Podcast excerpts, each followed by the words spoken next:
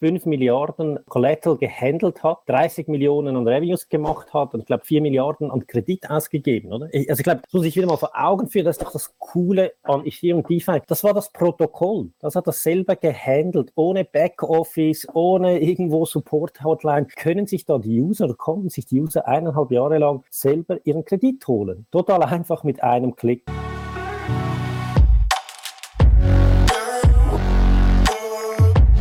Also Leute, ich habe heute den Michael vom Liquidity-Protokoll zu Gast. Ich würde auch vorschlagen, gerade für diejenigen, die vielleicht das Liquidity-Protokoll noch gar nie gehört haben, noch gar nie gesehen haben, könntest du vielleicht mal in einfachen Worten erklären, was denn Liquidity überhaupt ist und vor allem auch, welche Rolle du beim Liquidity-Protokoll spielst? Klar, vielen Dank, Kevin. Ja, Liquidity ist ein Borrowing-Protokoll auf Ethereum. Also da kann man Geld ausleihen, ähnlich wie Maker. Also funktioniert mit einem Vault, wo man Collateral hinterlegt. Bei uns ist das nur Ether. Und dagegen kann man unseren Stablecoin LUSD ausleihen. Oder? Also das Prinzip sehr ähnlich wie Maker. Wir können da noch auf die Unterschiede kommen, aber ich glaube, für die User sicher auch spannend, was kann man jetzt damit machen? Was sind so die typischen Use Cases, wie, wie die User das nutzen? Also wir haben Leute, die, die sind natürlich bullish auf ETH, die wollen Long ETH sein, die wollen ihr ETH nicht verkaufen, aber möchten vielleicht ein Auto kaufen oder ein Haus. Die können Liquidity sehr einfach nutzen, ihr ETH hinterlegen, sehr günstig einen Kredit nehmen, das in einen anderen Stablecoin swappen und über einen Exchange dann Fiat bekommen. Also wie zum Beispiel eine Hypothek. Also Eric Voorhees, der Gründer von Shapeshift, hat das so gemacht. DeFi Contributors haben so ihre Autos und Häuser gekauft. Das ist so das Klassische. Dann gibt es Leute, die wollen den ETH hebeln, also Leverage gehen. Da ist Liquidity auch sehr gut. Das sagt gerade jetzt, oder, wo es hochgeht. Wenn man da vor ein paar Wochen ETH geleveraged hat, zwei, dreimal, hat man jetzt schöne Gewinne erhalten. Und ich glaube, da ist auch Liquidity eigentlich sehr gut positioniert. Und der dritte Punkt ist eigentlich auch so unser Stablecoin. Ich glaube, das ist der dezentralisierteste Stablecoin auf Ethereum. Leute, die das schätzen, halten den, ähm, ist auch eine gute Yieldquelle und nutzen den so. Ich glaube, das sind so die, die drei interessantesten Cases für dein Publikum. Und noch kurz zu meiner Rolle. Ich bin CEO von Liquidity. Ich bin jetzt eineinhalb Jahre dabei, nicht von Anfang an. Robert Lauko, der Founder, hat das gegründet, jetzt bald vor mehr als drei Jahren. Er ist immer noch im Team und er fokussiert sich aber immer stärker auf Research und Development. Und so habe ich eigentlich so die Führung der, der Firma oder die Unterstützung des Teams, dass wir neue coole Produkte entwickeln können und auch das Ökosystem optimal unterstützen können. Für das bin ich vor allem verantwortlich. Cool. Also ja, auch super erklärt. Was würdest du sagen, ist denn so der primäre Use Case, den die Leute tatsächlich nutzen? Ist es mehr mehr das Hebeln? Ist es mehr, dass sie das Geld tatsächlich auscashen? Oder würdest du sagen, die nehmen einfach nur einen Kredit und geben mit dem Kredit dann bei irgendwelchen anderen DeFi-Protokollen dann die Arbeit? Also wenn du da mal so, ich sag mal, ich weiß nicht, ob du da irgendwelche Statistiken hast, aber wenn du da mal so ein Verhältnis setzen müsstest, ist es 60% Hebeln, 30% auscashen, 10% Liquidity Mining oder wie würdest du da das Verhältnis einschätzen? Ja, das ist wirklich noch schwierig, weil, weil wir die Kundenbasis nicht kennen. Ich glaube, es ist recht ausgeglichen, oder? Wie es genutzt wird. Und es hängt auch sehr vom Markt ab, oder? Also ich glaube jetzt die letzten Monate, deshalb deshalb ging auch TVL runter, hatten wir auch ein bisschen die Themen mit dem Deepak. Wenn, wenn Leute nicht viele Kredite nehmen, weil sie unsicher sind, dann hat das einen Einfluss. Oder ich glaube, jetzt, wo es hochgeht oder wenn es länger noch hochgehen würde, dann würden wir viele Leute sehen, die vor allem dann vielleicht hebeln. Äh, ja, aber ich glaube, am besten können wir auch dich fragen. Ich glaube, du bist ja auch ein User. Ähm, dann äh, haben wir auch ein bisschen Feedback, wie, wie du Liquidity nutzt, vor allem zum Hebeln, ähm, ja, um dein ETH zu belehnen. Also ich persönlich mache beides, sowohl Hebeln als auch, dass okay. ich Stablecoins benutze, um ins Liquidity Liquidity Mining zu gehen. Jetzt auscashen in Fiat habe ich persönlich noch nie gemacht. das, da bin ich der falsche Ansprechpartner. Aber ja, ich, ich benutze beides. Und ich würde auch mal wahrscheinlich behaupten, bei mir in meiner Audience, ich würde sagen, dass, ja, dass es wahrscheinlich relativ ausgeglichen ist zwischen den zwei Sachen. Ich weiß jetzt nicht, wie viele in meiner Audience tatsächlich gedanklich dafür offen sind, dass jetzt, ich sag mal, auf die Idee überhaupt kommen, dass man, ich sag mal, seine Ether hinterlegt und dann jetzt beispielsweise ein Auto damit kauft oder ein Haus damit kauft. Ich weiß nicht, ob das im Dachraum schon so ein Ding ist, dass das Leute tatsächlich machen. Also ich glaube, gerade bei so OGs wie im Erik und so weiter, kann ich mir gut vorstellen, weil ja das ja, er ist das schon gefühlt zehn Jahre dabei oder so. Das ist, glaube ich, eine andere Geschichte. Auch das Thema DeFi ist ja noch relativ neu, von daher weiß ich nicht, wie, wie stark das schon so integriert ist. Aber an sich von der Option her natürlich absolut gigantisch, keine Frage. Jetzt ist ja Liquidity, sofern ich mich richtig erinnere, irgendwann mal im April 2021 gelauncht. Wenn du jetzt mal, ich sag mal, einfach so ein Stück weit zurückschaust, was würdest du sagen, ist seit dem Launch besonders gut gelaufen und was hätte deiner Meinung nach besser laufen können? Ja, also ich glaube, wo, wo ich sehr stolz aufs Team bin, ist, ja, eineinhalb Jahre hat das super funktioniert, oder? Also, dass wir da eigentlich, dass das relativ tadellos, ohne Hack irgendwas funktioniert hat, dass das battle-tested ist, dass das 5 Milliarden TVL und Collateral gehandelt hat, oder? 30 Millionen an Revenues gemacht hat und ich glaube 4 Milliarden an Kredit ausgegeben, oder? Also ich glaube, das muss ich wieder mal vor Augen führen, das ist doch das Coole an Ethereum DeFi. Das war das Protokoll. Das hat das selber gehandelt, ohne Backoffice, ohne irgendwo Support-Hotline. Können sich da die User oder konnten sich die User eineinhalb Jahre lang selber ihren Kredit holen? Total einfach mit einem Klick. Oder gerade für die Leute, die noch in DeFi sind oder DeFi nicht kennen, finde ich das immer wieder, wir vergessen das fast ein bisschen und nehmen das als selbstverständlich. Und da glaube ich, hat Liquidity einen super Job gemacht, oder? Oder auch wenn du dir die Statistiken anschaust. Liquidity ist ein Top 13 DeFi-Protokoll auf Ethereum. Einfach von der TVL. Man unterschätzt es gerne ein bisschen, oder? Also muss ich da nicht so verstecken hinter den anderen großen oder man hört so viele Projekte, aber wir sind TVL-mäßig Top 13. Auf DeFi Safety Number One und eigentlich das 16. größte Wallet auf äh, Ethereum, das das Ether hält, oder? Das gibt ja so ein bisschen Ui. die Dimensionen, weil wir natürlich das Collateral der, der Leute, Liquidity hält das, oder? Also natürlich nicht wir. Und ich glaube, das sind so ein bisschen die Statistiken, die ich total beeindruckend finde, oder? Und die, die haben mich auch in den Space reingebracht, dass das möglich ist, oder? Wir sind ein Team von zehn Leuten und am Anfang waren das vielleicht vier, fünf Leute, die haben sich Liquidity ausgedacht, das deployed und jetzt ist es da für immer, für alle zugänglich, ein Public Good oder zu sehr guten und günstigen Konditionen. Und das ist ja eigentlich die Alternative zu einer Bank oder Leute, die, die bei einem Exchange sind, da kann man auch einen Kredit nehmen, oder? Jetzt hast du aber eine Alternative. Und ich glaube, das hat sehr gut funktioniert. Und auch das Bootstrapping, also wie, wie man das incentiviert hat, dass in sehr kurzer Zeit 5 Milliarden in das Protokoll geflossen sind, dass das Vertrauen da war, das hat sehr gut funktioniert. Und ich glaube, das war auch sehr, sehr cool. Ja, die Zahlen sprechen echt schon für sich. Aber ja, sorry, ich habe dich gerade unterbrochen. Ja, man, man vergisst es dann häufig wieder so ein bisschen, weil, weil wir halt auch, so sage ich mal, weil wir auf Ethereum fokussiert sind, ein bisschen eine Nische sehen. Aber wenn man es dann auch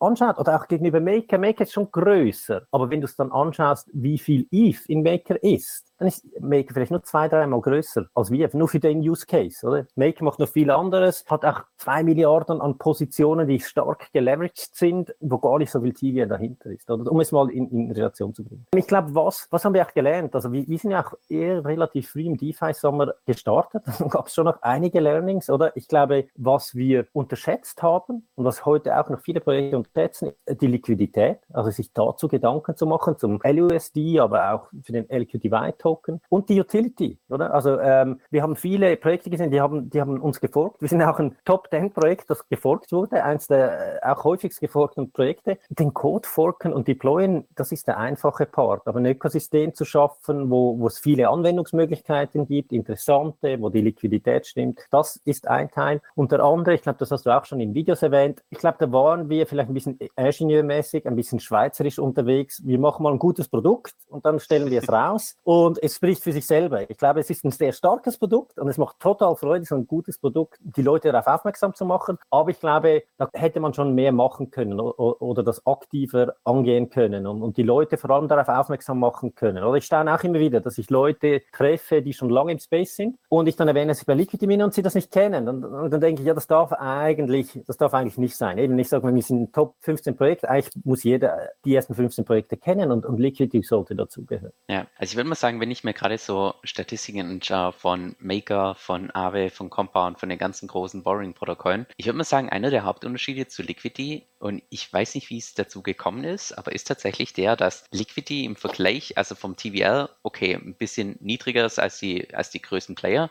das hast du ja gerade schon angesprochen, aber vor allem auch, dass die Nutzeranzahl relativ gering ist im Vergleich zu jetzt beispielsweise Aave, Maker und so weiter. Also ich meine, logisch, die haben noch weitere Use Cases, mehr Kollateral und so weiter, aber warum denkst du, dass im Vergleich zu, also wenn man jetzt mal rein nach der Effizienz geht, ich meine, Liquidity ist, um ehrlich zu sein, zwei oder drei Klassen besser als Maker, als Aave und so weiter. Das heißt, es spricht ja so viel dafür, Liquidity tatsächlich zu nutzen. Warum denkst du, ist trotzdem die Nutzeranzahl relativ gesehen geringer als jetzt beispielsweise bei den anderen Protokollen? Klar, das eine ist so ein bisschen die Bekanntheit, Maker, Aave, Compound, die waren wirklich früh, oder? Und ich glaube, das hilft. Das sind so ein bisschen die Platzhirsche, die waren einfach mal da. Und das zweite, glaube ich, schon auch, ist die Breite, oder? Also ich glaube, es ist eine große Stärke, dass wir ein Ethereum aufbauen, aber es schränkt natürlich auch ein. Und eben, wenn du dann die Protokolle vergleichst für diesen Use Case, wie viel belehnen sie gegen Ether, dann sind wir ungefähr in der gleichen oder vergleichbaren Kategorie. Und eins, was auch sein könnte, oder ich glaube, auch rückblickend, was eine große Stärke ist, oder, dass wir keine Governance haben, keine Community, wir sind immutable, man kann nichts verändern, du weißt, auf was du dich einlässt, hast totale Sicherheit, oder? Ich finde das etwas sehr Schönes und macht uns auch super schlank, oder? Wenn du vergleichst, Maker gibt 55 Millionen aus, oder? Musst du dich fragen, für, für was für ein Protokoll das eigentlich selbstständig läuft? Was haben die für eine wahnsinnige Burnrate, oder? Das geht fast gegen null bei uns. Aber natürlich der Vorteil, wenn du das hast und ausgibst und eine Community hast und eine Governance hast, dann hast du ein viel größeres Engagement. Das haben wir vielleicht auch ein bisschen unterschätzt, zu sagen, hey, wir, glaube, wir haben extrem viele Fans, die das schätzen, weil ich glaube, wir sind ein sehr ehrliches Protokoll, sehr ein transparentes Protokoll, sehr Prinzipien, Ethereum-Prinzipien getrieben. Aber vielleicht haben wir es auch ein bisschen verpasst, diese Community zu pflegen und mehr aufzubauen. Und, und vor allem, wenn du halt nichts, keine Governance hast, nichts zu entscheiden hast, das ist ja alles bestimmt, der Algorithmus funktioniert, geht das dann vielleicht ein bisschen vergessen. Und ich glaube, da können wir ein bisschen Job machen. Und das ist auch etwas, das wir angehen. Also jetzt weißt du ja auch selber, wir haben begonnen, Leute, die das machen, die über Liquidity schreiben, die Fans sind, die diese Mission mittragen. Und schlussendlich soll das ein Community-Projekt sein. Wir haben ja das Protokoll sozusagen der Community geschenkt. Die äh, wollen wir rewarden. Also wir haben da so ein kleines Reward-Programm. Wenn wir sehen, Leute haben coolen Content äh, rausgebracht, dann haben wir ein kleines Budget, wo wir, wo wir das eigentlich incentivieren möchten und ein Dankeschön zurückgeben möchten. Und weil wir gesehen haben, hey, das funktioniert relativ gut und wir finden es cool, wenn wir nicht die, die Treiber sind hinter, hinter dem Projekt, sondern dass das viel breiter abgestützt ist. Das sollte auch das Ziel sein, dass wir das auch ausbauen werden. Folgt unserem Kanal. Bald werden wir da, möchten wir da noch mehr Incentives in, in die Community zurückgeben, dass die Leute, die die Liquidity cool finden, einen Beitrag machen möchten,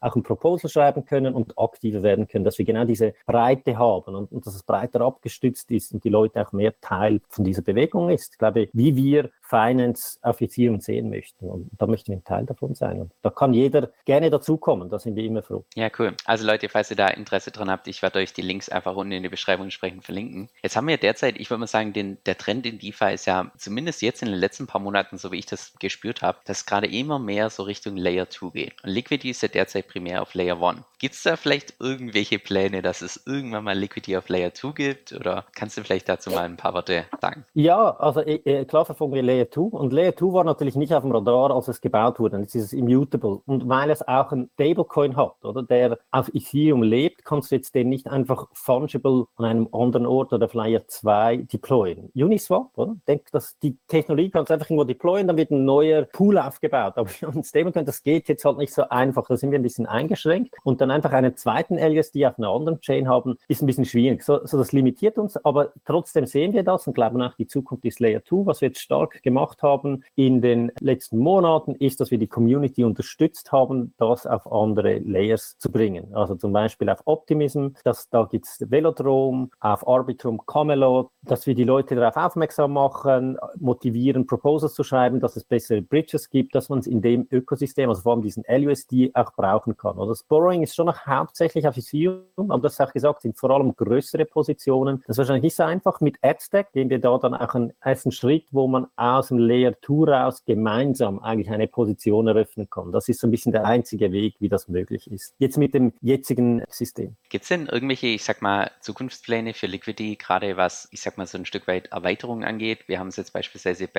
Aave und Maker gesehen, die tun gefühlt immer mehr Kollateraltypes hinzufügen mit gemischten Worts und so weiter. Gibt es da irgendwelche Ideen, Pläne bei Liquidity, dass man beispielsweise sagt, hey, man nimmt den gleichen Code oder einen Großteil von dem gleichen Code und sagt jetzt, hey, wir bauen das nicht nur für Ether, sondern beispielsweise für gerappte Bitcoins oder wir machen das für staked Ether oder irgendwie sowas. Gibt es in der Hinsicht irgendwelche Pläne? Ich glaube, wir schauen uns das schon an und ich glaube ursprünglich zu unserem Prinzip und so ein bisschen der Mission, dass wir sagen, hey, wir wollen ein möglichst dezentralisiertes Protokoll, möglichst neu an Ethereum mit möglichst wenig Abhängigkeiten zu externen oder zentralisierten Einheiten. Hinterfragen wir uns da schon auch immer. Aber wir haben auch gesehen, es gibt viele Forks, die nehmen das einfach, wenden das auch für andere Collaterals an, aber du siehst auch, es ist gar nicht so einfach, oder? Und ja. deshalb wollen wir schon, ich sage mal, das bestehende System schon einen großen Schritt weiterbringen, bevor wir da jetzt einfach noch weitere, weitere Dinge deployen. Weil das Deployen ist das eine, aber eigentlich dann die Community aktivieren, dass, dass man das integriert, dass es sinnvolle Anwendungen gibt und so weiter, das ist dann das Aufwendige. Aber ich glaube, wo sehen wir ein bisschen Limitationen? Ich glaube, in der Skalierbarkeit, ja, mit ETH und mit diesem Borrowing, das sehr stark, der Stablecoin ist sehr stark abhängig vom Borrowing. Ich glaube, wenn, wenn man da ein bisschen die Limitationen ausweiten kann, die gute Borrowing Experience ist noch verbessern und interessantere Produkte drumherum machen. Ich glaube, da haben wir Ideen, da researchen wir, aber ich glaube, es ist noch zu früh zu sagen, was da genau kommen wird. Aber es ist uns sicher ein Anliegen, aber da so ein bisschen einen substanzielleren Schritt zu machen. Also ich glaube, als, anstatt jetzt einfach nur mit dem bestehenden System den Collateral auszuwechseln, ich glaube, da haben wir auch genug Learnings jetzt gehabt, um zu sagen, nein, wir wollen das verbessern und haben auch Ideen. Aber es braucht extrem viel, ein neues Produkt zu launchen. Und das war das Spannende jetzt für mich auch, diesen Einblick in das Team zu haben. Und es gibt wenige Teams, die das können, oder? Das sind vielleicht auch ein bisschen das Frustrierende, wenn wir Forks sehen. Ist okay, wir sind in der Open Source Bewegung, aber wie wenig Innovation wir gesehen haben seit dem Launch jetzt von unseren Forks, aber auch im Space, ist es auch ein bisschen ernüchternd, oder? Aber das zeigt auch, da brauchst du ganz spezielle Skills und ein Team, das dann sowas auf die Beine stellen kann. Ja, das bringt mich auch direkt schon zur, zur nächsten Frage. Und zwar, also wir haben jetzt Forks gesehen mit DeFi Frank ebenfalls auf Ethereum, wir haben Vesta Finance auf Arbitrum, wir haben Helio-Protokoll auf der Binance Smart Chain und wahrscheinlich gibt es noch andere Liquidity Forks, von denen ich noch gar nicht gehört habe. Was ist denn da, wie steht ihr dazu? Findet ihr das grundsätzlich gut, dass man den bestehenden Code nimmt und versucht, irgendwie was Neues drauf zu bauen? Seht ihr das als Konkurrenz oder was ist da eure persönliche Stellung? Ich glaube, wir, wir leben in DeFi von dieser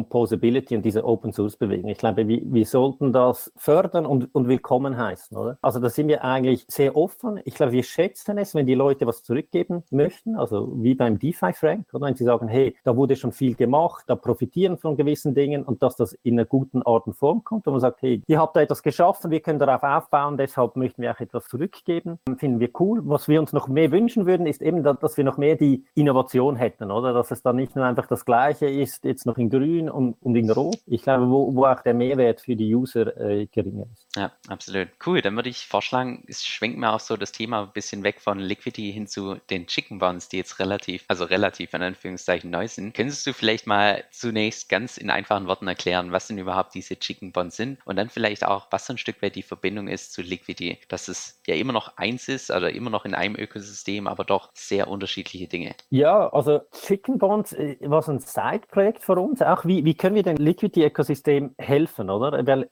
Chicken Bonds baut auf Liquidity auf. Liquidity ist immutable, aber natürlich offen, man kann darauf aufbauen. Oder? Das ist auch der Unterschied zu unserem traditionellen Finanzsystem, wo man eine Bank fragen muss, darf mit dir sagen, in DeFi kann man das einfach machen. Und was war das Ziel hinter Chicken Bonds? Gibt es zwei. Oder einerseits gibt es für die User eine interessante Möglichkeit, mehr Zins oder Yield zu bekommen, so eine Amplified Yield auf der bestehenden Yieldquelle von dem Stability Pool in Liquidity. Oder Leute können den Stablecoin nehmen, in Liquidity hinterlegen. Das erlaubt uns schneller zu liquidieren, gibt uns ja die Vorteile von tieferer Kollateralisierung. Für das werden sie belohnt. Und diese Yieldquelle gibt es schon. Und jetzt für, sage ich mal, Leute, die die, das aktiver machen möchten, gibt es die Chance, dass man da mehr bekommt, hat aber auch das Risiko, dass man weniger bekommt. Und gleichzeitig, und das war der Driver für uns, haben wir nach Möglichkeiten gesucht, wie kann das Protokoll selber Liquidität, dieses Protocol Own Liquidity bekommen, das Protokoll selber Liquidität hat und zur Verfügung stellen kann auf Exchanges, was dem Ökosystem hilft. Oder da gab es, früher hat man einfach die Leute incentiviert und den eigenen Token weggegeben, dann gab es die Olympus Bonds, die hatten ein bisschen negative Nebenwirkungen und da wollten wir einen besseren besseren und fairen Mechanismus bootstrappen, um dem Protokoll zu helfen, selber Liquidität zu haben. Das hat eigentlich relativ gut funktioniert, oder waren wir selber überrascht, hat jetzt im Bear Market 70 Millionen TVL angezogen, hat schon eine Million mehr oder weniger an dieser Liquidität für das Protokoll, äh, wie, wie sagen, captured, ähm, deutsches Wort,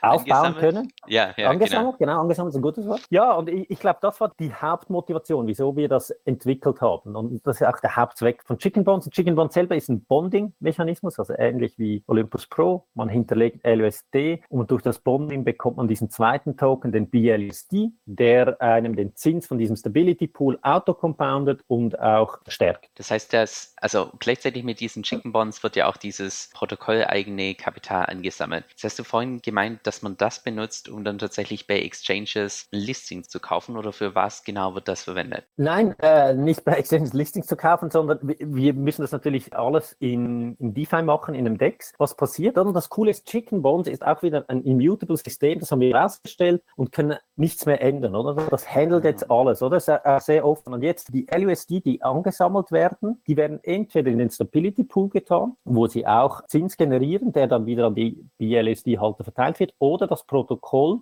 kann von außen getriggert werden, von, jeder, von jedermann und dann wird es in den Curve Pool, Stablecoin Pool geschiftet und stellt dort Liquidität zur Verfügung oder eine minimale Liquidität wird so durch das Protokoll sichergestellt. Oder diese Funktionalität wurde eingebaut. Gleichzeitig kann es auch am Pack helfen, wenn der jetzt runtergeht, kann man es wieder aus Curve ra rausnehmen, jedermann oder reintun. Also hat so einen Mechanismus eingebaut.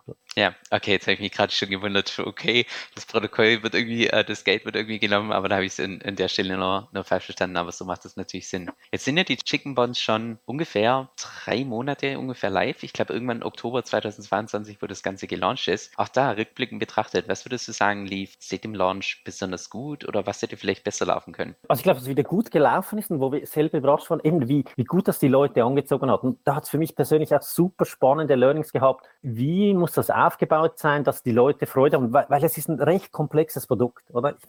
Ich mit da in Details gehen, bis man das verstanden hat. Und das war eine Riesenhürde. Aber ich glaube, zusammen, wir haben das ja auch sehr verspielt gemacht, oder? Mit diesen NFTs. Also jeder, der reingeht, kriegt einen visuellen NFT on-chain, oder? State of the Art, der sich sogar anpasst, je nachdem, welche Strategie ja, man fährt, oder? Also stell dir das vor, im traditionellen Bereich, du hast dein Depot und jetzt ist das Depot einfach eine Kollektion von NFTs, die widerspiegelt, wie deine Investmententscheide waren. Also solche Dinge haben wir da ausprobiert und das hat, ich sag mal, das war jetzt nicht der Treiber für die Leute, aber hat das sehr anschaulich gemacht und einfacher gemacht, die Story zu erzählen oder dass Leute da Teil davon sein wollten. Ich glaube auch, dass wir die richtige Zielgruppe angesprochen haben. Das sind schon relativ professionelle Leute, die tief in DeFi drin sind, die diese Challenge wollen. Ich kann da mehr rausholen, aber ich muss das auch sehr aktiv machen. Für die Leute ist das sehr spannend, weil das Stability Pool ist sehr langweilig, oder? Ich bekomme zwar guten Zins, aber ich tue es rein und, und warte einfach mal. Und ich glaube, gerade im Bear Market hat das da die richtigen Leute getriggert, die gesagt haben, da hole ich mehr raus. Ein bisschen die Poker-Mentalität, oder? Ich, ich bin da am gleichen Tisch, aber ich spiele das Spiel jetzt ein bisschen besser. Das hat sehr gut funktioniert. Auch dieser Mechanismus hat uns erstaunt, wie, wie die Leute darauf ansprechen. Also ich glaube, dass eben gerade die Leute, die in DeFi sind, suchen das. Wir haben aber auch Learnings gehabt, oder? Ich glaube also so, wie können wir Dynamik noch besser machen? Da haben wir Ideen, oder? Da, da sehen wir, da kommt es manchmal wieder ins Stocken. Auch psychologisch, was funktioniert besser für die Leute? Da haben wir Ideen, wie wir es verbessern können, wo wir sagen, das ist noch nicht perfekt. Wir haben es auch so ein bisschen als Experiment deklariert, oder gesagt, schaut mal, wir haben das gebaut, alles offengelegt, wir können nichts ändern und die Leute, die interessiert sind, können jetzt da teilhaben und lassen schauen, was passiert. Jeder kann eine andere Strategie fahren und schauen, wie können wir da das Maximum rausholen. Und da haben wir auch Ideen und die Idee ist, dieser Chicken Bond Mechanismus, um dem Protokoll zu ermöglichen, eigene Liquidität aufzubauen, ist sehr vielversprechend. Haben das einfach mal an uns getestet und da haben wir Ideen, wie wir das noch eigentlich viel spannender machen können, auch für andere Protokolle. Wir sagen dem so generalisieren, dass die das jetzt nutzen können für sich selber und auch noch viel effizienter, also dass die einfacher noch mehr Liquidität ansammeln können, gleichzeitig so ein bisschen ihre treuen Fans belohnen können oder Möglichkeiten schaffen können, wie die noch mehr Zins machen können. Da haben wir Ideen und sind das am Explorieren. Ich glaube, da brauchen wir jetzt vor allem noch, äh, sind wir daran, ein, ein Team aufzubauen oder zusammenzustellen, weil wir sind einfach zu klein, oder? Zehn Leute, ich finde es immer noch wahnsinnig, was wir mit zehn Leuten in den Space bewegen können. Also auch ein Aufruf, Leute, vor allem die Developer, die, die viel Erfahrung haben mit, mit Solidity und, und an sowas interessiert sind, da formiert sich jetzt etwas. Und, und ich kann es auch nicht garantieren, oder? Aber ich glaube, wenn wir dann ein Team hinkriegen und die das sich dem annehmen, könnte es sehr spannend werden. Ja, cool. Also zehn Leute, wow, das ist, das ist wirklich beeindruckend. Jetzt hast du ja gerade schon angesprochen, gerade was Yield angeht und so weiter, auch was die API angeht. Ich meine, da haben wir im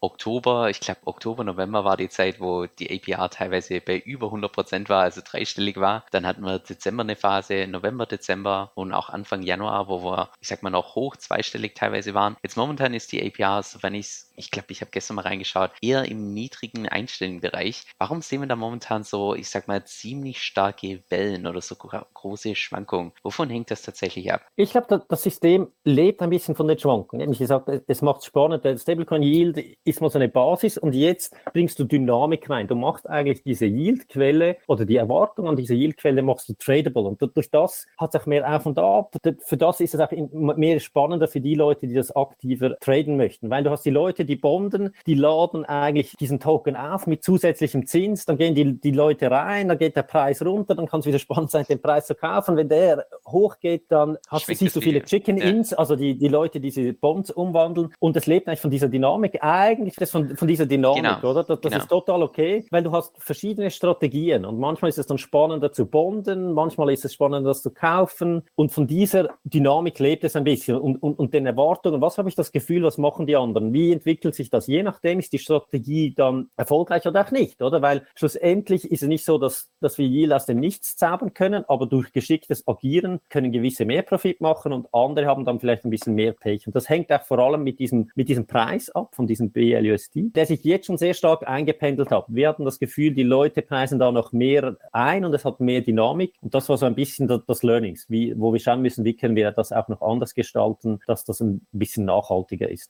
Ja, interessant. Aus der Perspektive habe ich es persönlich gar noch gar nicht gesehen, dass das auch so ein Stück weit einfach das Projekt aufregender macht, wenn das, ja, wenn einfach die APR nicht so konstant ist wie beispielsweise beim Stability Pool oder ähnliches, sondern dass man da einfach geschickt diese Wellen so ein Stück weit reiten kann, ausnutzen kann und so weiter. Das ist eine interessante Perspektive. Kannst du denn so, also ich meine, keiner hat eine Glaskugel und so weiter, aber kannst du denn so grob einschätzen, wo sich die APR eventuell so in einem halben Jahr, Jahr, vielleicht eineinhalb Jahren so grob einpendeln könnte? Kann man das so grob sagen? Nein, ist, ist total schwierig und, und würde ich auch nicht. Und die APR ist auch nicht das einzige, oder? Es, es gibt eben, wie gesagt, verschiedene Strategien. Du kannst ja Liquidität providen, das kann sehr profitabel sein. Du kannst BLUSD jetzt günstig kaufen, wenn du denkst, okay, das Bonding geht einfach so weiter und der Preisfloor äh, steigt ja immer, oder? Das heißt, das könnte auch eine interessante Strategie sein, dass du es jetzt günstig kannst, anstatt zu bonden. Und ich glaube, das ist das Spannende. Es hängt völlig von deinen Erwartungen ab und wie gut du das einschätzen kannst, oder? Die, die Yield Quelle ist da, der Mechanismus ist da für alle völlig transparent. Also deshalb ver ver vergleiche ich es so mit, mit einem Kartenspiel, oder? Und jetzt hängt es wirklich von dir ab, wann du welche Karte spielst. Das ist eine, eine coole Metapher, ja. Stimmt. Das, eine, das passt ziemlich gut, ja. Dass man jetzt einfach die Karten sind gespielt, jetzt geht es darum, dass du deine richtige Strategie wählst. Ja, cool, interessant. Habt ihr denn irgendwelche, ich sag mal, Zukunftspläne, gerade was die Chicken Bonds und so weiter angeht? Ich meine, du hast eingangs erwähnt, dass es an sich ja ein Experiment war und dass ihr auch gemerkt habt, da könnt ihr noch das eine oder andere verbessern. Gibt es denn da schon konkrete Pläne? Ja, also eben, wir haben den Mechanismus mal getestet, denn wir finden, der, der ist sehr spannend für Projekte, wenn sie diese Liquidität ansammeln möchten. Und ich glaube, das konnte ein bisschen zeigen, dass das kann, kann gut funktionieren. Und jetzt, wie können wir das anderen Projekten zugänglich machen und auch einfacher und schneller mehr Liquidität geben, gerade Projekte, die noch jung sind oder die eher in der Nische sind, weil das ist einer der größten Painpoints. Also wie können wir helfen, dem Mechanismus Projekten helfen, diesen Painpoint zu überwinden, dass, dass sie vielleicht am Anfang wenig Liquidität für einen Token oder Stablecoin haben. Da haben wir coole Ideen, äh, sind, sind sehr viel da. Da sind wir jetzt eben dran, dieses Team zusammenzustellen und, und zu sehen, bringen wir da ein, ein separates Team, dem wir helfen wollen, oder? Aber ich glaube, wir, wir können nicht zwei, uns auf zwei Projekte gleichzeitig, sag mal, mit fünf bis sechs Entwicklern fokussieren, ähm, dann hast du am, am, Schluss an zwei Dingen gearbeitet und, und nichts richtig. Und, und da sind wir jetzt, oder? Und das wäre auch das Ziel. Ich glaube, das wäre super spannend, diese, dieses Experiment in Building Block von, von, von DeFi weiterzuentwickeln. Ist denn derzeit schon irgendwas so ein Stück weit in der Pipeline, also irgendwas, wo ihr schon seit Monaten, vielleicht sogar Jahren dran arbeitet, was irgendwann mal gelauncht werden sollte? Oder ist es momentan eher die Phase, wo ihr auf Feedback gewartet habt, gerade was die Chicken Bonds angeht, wie ihr das optimieren könnt, gerade das, was du gerade angesprochen hast? Oder anders formuliert, gibt es denn abseits von den Chicken Bonds und Liquidity an sich, gibt es da irgendwelche weitere Pläne, wo ihr gerade oder die ihr im Hinterkopf habt, irgendwas, was ihr mal in der Zukunft umsetzen wollt? Das ist das Coole am Team, oder? Das ist permanent dran. Das ist ja auch Schöne, weil wenn du immutable Protokolle machst, dann deployst du die und die laufen ja dann von alleine, oder? Also für was brauchst du dann eigentlich fast noch Entwickler, oder? Das heißt, wir sind eigentlich permanent auch in einem Research-Modus. Und da einiges, wo wir auch schon daran gearbeitet haben, Dinge sind nicht live gegangen, Chicken Bones ist so entstanden. Da sind wir laufend dran, uns neue Dinge anzuschauen ja, und, und zu explorieren. Und ich, da haben wir auch Ideen. Eben deshalb sage ich mal, dass das ursprüngliche Team geht mehr nochmal, wie können wir dieses Liquidity-System oder diese Use Cases in Zukunft noch besser machen. Aber es ist noch sehr früh, da, da mehr zu sagen. Eben, es ist, es ist eine Research-Phase und da hast du immer wieder Rückschläge, links, rechts. Äh, das ist unglaublich, was da reinfließt, bis man dann mal so, eine, so ein stabiles System und, und eine Codebasis hat. Und in der Phase sind wir jetzt dran, oder? Aber kann gut sein, dass man da mal völlig einen Blocker hat. Also wir hatten auch schon eine andere Idee, waren da auch schon weit und dann muss man es einfach mal stehen lassen und sagen, okay, vielleicht so funktioniert es nicht, ja. Und dann, also das ist uns auch passiert und daraus, daraus ist wieder Chicken Bones entstanden, oder? Und ich finde es super, haben wir jetzt Chicken Bones gemacht, weil ich glaube, das Team ist an einem ganz anderen Ort, wenn es, anstatt wenn es einfach Liquidity genommen hätte und sagt, wie kann ich jetzt diese Schrauben verbessern, oder? Jetzt haben wir mal ein ganz neues System gemacht, die Dynamik verstanden, die User verstanden. Das können dieses Wissen können wir wieder einfließen lassen in das nächste Produkt. Und das, da werden wir an einem ganz anderen Ort sein, als wenn wir schon vor eineinhalb Jahren einfach weiter an Liquidity herumgedacht haben. Und ich glaube, das ist das große Potenzial vom Team und das ist, das ist auch das, was extrem Spaß macht. Ich, hoffe, man merkt es ein bisschen. Ich habe ich hab super Spaß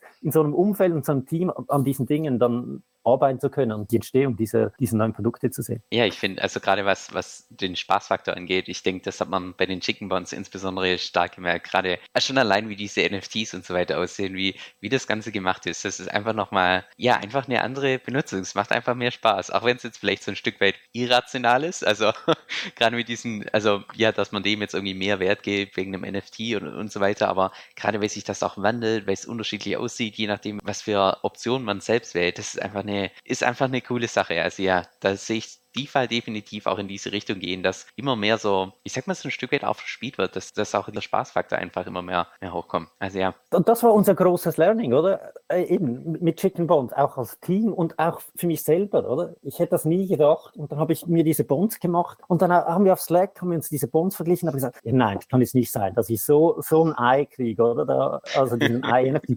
dann haben wir es wieder gecancelt, dann machst du Dinge, die würdest du nie denken, dass du die machen würdest, oder? Und, und das war wirklich super spannend zu sehen. Ja, es, es ist überhaupt nicht so rational, wie wir denken, oder? Und, und ich glaube, das ist sehr wichtig, dass man das auch bei den Produkten berücksichtigt, wie die Leute denken, oder? Und, und äh, nicht von nur rationalen mathematischen Geeks ausgeht, die, die alle das Produkt so anschauen. Nein, das ist nicht so. Ja, definitiv. Denkst du, ich habe noch irgendwie was Wichtiges vergessen? Irgendwas, hätte, was ich dir ansprechen sollen? Irgendwas, wo du denkst, ah, oh, das ist der zentrale Punkt von Liquidity, von Chicken Bonds, über das haben wir jetzt gar nicht gesprochen. Ja, ich glaube, eine schöne Geschichte, über die wir nicht gesprochen haben und, und die ich immer wieder sehr cool finde, weil die vieles aufzeigt, ist auch, wie zum Beispiel Liquidity genutzt wird von zentralisierten Playern. Oder? Und ein Beispiel ist Bitcoin Swiss, mit denen haben wir, also haben wir zusammengearbeitet. Bitcoin Swiss kann ja selber Liquidity nutzen. Wir haben nicht zusammengearbeitet. Wir haben keine Agreements mit denen. Also das ist ein, das ist ein Broker hier in der Schweiz. Und denen haben wir einfach geholfen, Liquidity zu nutzen. Die haben auch Kredite ihren Kunden gegeben, die ETH bei ihnen äh, eingelegt haben haben. Und das war relativ aufwendig für sie, weil, weil die müssen ja selber das Geld dann den Leuten ausleihen. Die müssen ja das Geld auch irgendwo holen. Und das ist noch teuer. Das ist auch bei BlockFi so. Da zahlst du, zahlst du 6, 7 Prozent drauf. Und was die gemacht haben, finde ich super cool. Die haben jetzt gesagt, hey, bei uns kannst du jetzt einen Lohn nehmen von uns. Unser Geld, das wir aufteilen müssen, zahlst du 7, 8 Prozent. Oder wir helfen dir, einen Liquidity-Lohn zu nehmen. Und du hast dann als Gegenpartei nicht uns, sondern Liquidity. Und haben ein Offering darum gebaut und nehmen noch einen kleinen Service Service Fee obendrauf oder aber ermöglichen jetzt im zentralisierten Kunden so in DeFi zu gehen. Und ich glaube, für mich ist es das erste Mal ein sauberes Bridging von CeFi zu DeFi, weil es ist nicht wie, bei Celsius. Ich gebe Celsius das Geld, Celsius macht irgendwas und wenn ich Glück habe, kommt das zurück. Nein, die Kunden von Bitcoin Swiss haben als Gegenpartei Liquidity und auch wenn Bitcoin Swiss Konkurs geht, haben sie Anspruch, was auf, auf Liquidity drin ist. Und ich glaube, das ist auch, das hat uns jetzt auch sehr geholfen in, in letzter Zeit, dass die Leute gesehen haben, hey, DeFi ist resilienter und kann sicherer sein sein als, als diese Anbieter, wo ich nicht weiß, was dahinter ist, wo ich dieses Counterparty-Risk habe.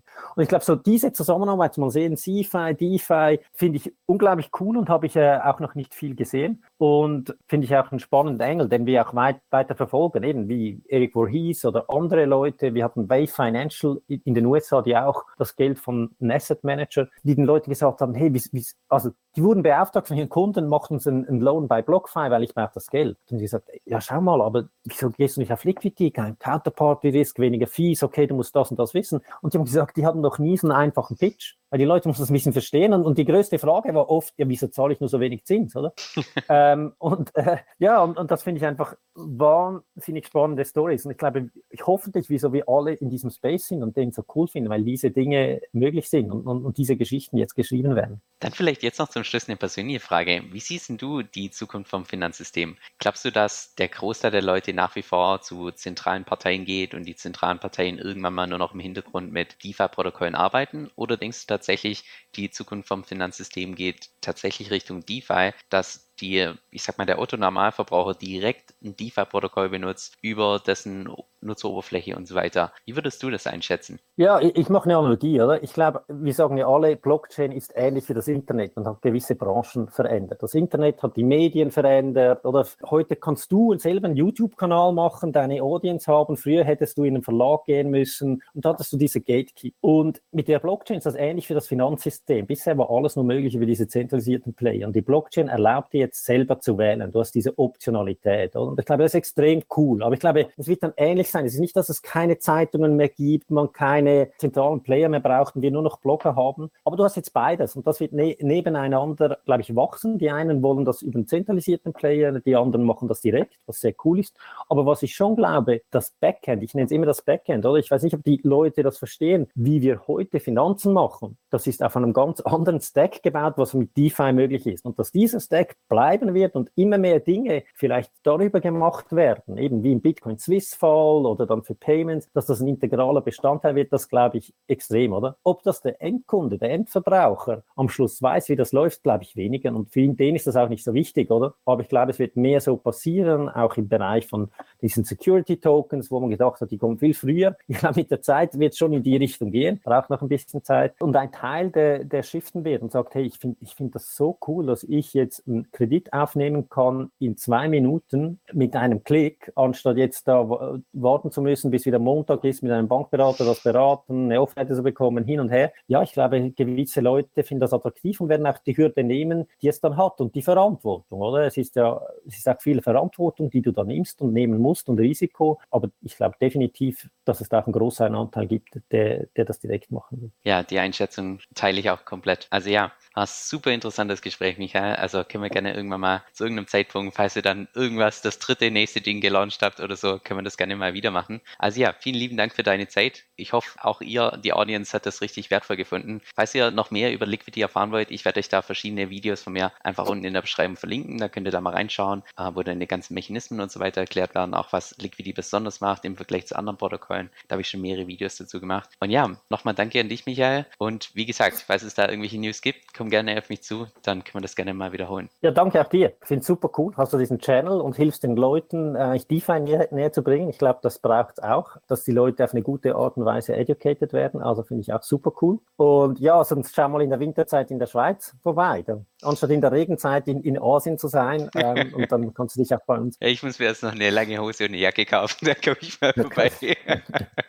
Aber ja, können wir gerne machen. Cool. Alles okay, klar. Okay, cool. Danke dir. Michael. Ciao, ciao. Tschüss. Jetzt das Blöde in YouTube ist meiner Meinung nach, dass es einfach so ein Stück weit safe versetzt ist. Weil wenn jetzt tatsächlich mal irgendwelche wichtigen News rauskommen, boah, bis ich da ein Video vorbereitet habe, aufgenommen habe, editiert habe, da können Stunden bis Tage vergehen. Und genau deshalb benutze ich dafür meistens meinen E-Mail-Newsletter, wo ich regelmäßig meine Markteinschätzung abgebe, wo ich regelmäßig auch meine Strategie teile. Und nein, keine Sorge, zu keinem Zeitpunkt wirst du da von mir irgendwie Spam erhalten, sondern im Gegenteil, ich versuche da tatsächlich, dass ich in jede einzelne Mail Tipps reinpacke, die auch tatsächlich für die Praxis relevant sind. Jetzt, falls das für dich interessant klingt, dann kannst du dich einfach bei mir auf meiner Website entsprechend eintragen und zwar unter kevinsoe.com-9. Das ist Kevin, K-E-V-I-N, S-O-E-L-L.com, Schrägstrich 9 kevinsill.com-9. Dieser Podcast stellt weder eine steuerrechtliche noch eine finanzielle Beratung dar. Das heißt, alle Inhalte sind wirklich nur zu Informationszwecken bestimmt.